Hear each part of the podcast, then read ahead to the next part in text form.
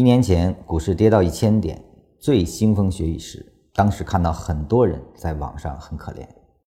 就用老 ID 给了一个明确的说法，叫“这股是这一点”，越腥风血雨就机会越大了。现在这个这一点已经弄得让很多人受不了了，绝大多数在市场中的人都很犯贱的，跌也怕，涨也怕，真是可怜。为此，今天再给一句话，叫“大牛不用套”。我们要读文章呢，一定要知道它的背景啊，它在什么情况下啊？没有任何的事情是脱离了环境生发的，也说没有缘起，你是不能理解它的啊。中国股市呢，是从二零零一年开始两两千多点，跌了四年多啊，跌到了零五年的九九八，而这一路呢，是伴随着几次国有股减持的方案啊。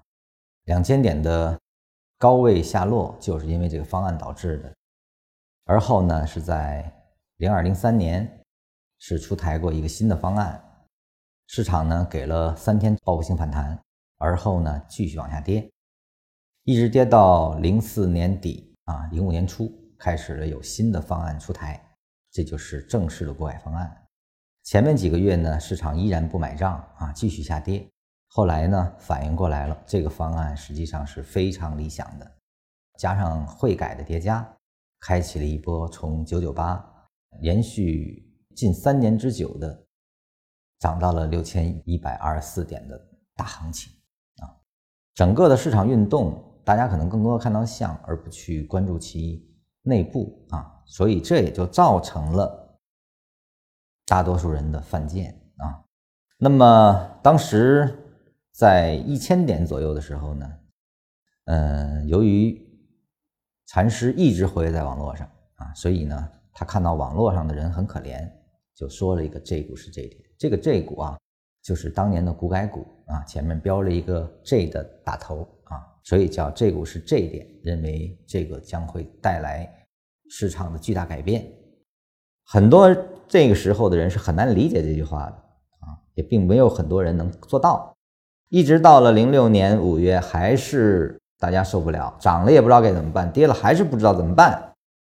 所以禅师站出来说：“那我把我的这套逻辑跟大家说一说吧。”啊，因为禅师作为股市的明白人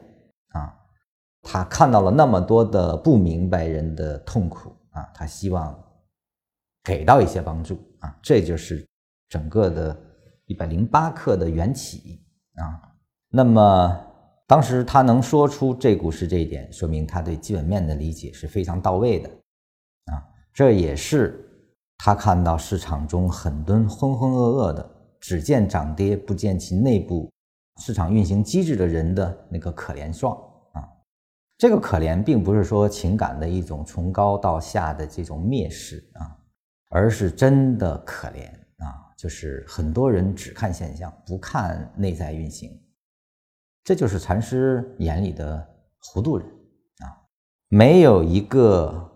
认识真相的这种思维意识，才是真正的可怜。不是追涨杀跌的可怜，而是背后的底层逻辑导致了你这个追涨杀跌现象的那个背后，才是可怜的根源。所以他的文章更多的在对峙如何让我们。可以通过现象认识到本质的一套机制是什么？他给出的解决方案就是禅论，所以禅论是真的需要我们去学好。学好之后，我们可以彻底的从内部啊，从我们的思维底层得到改变，才可以让我们自己不再可怜。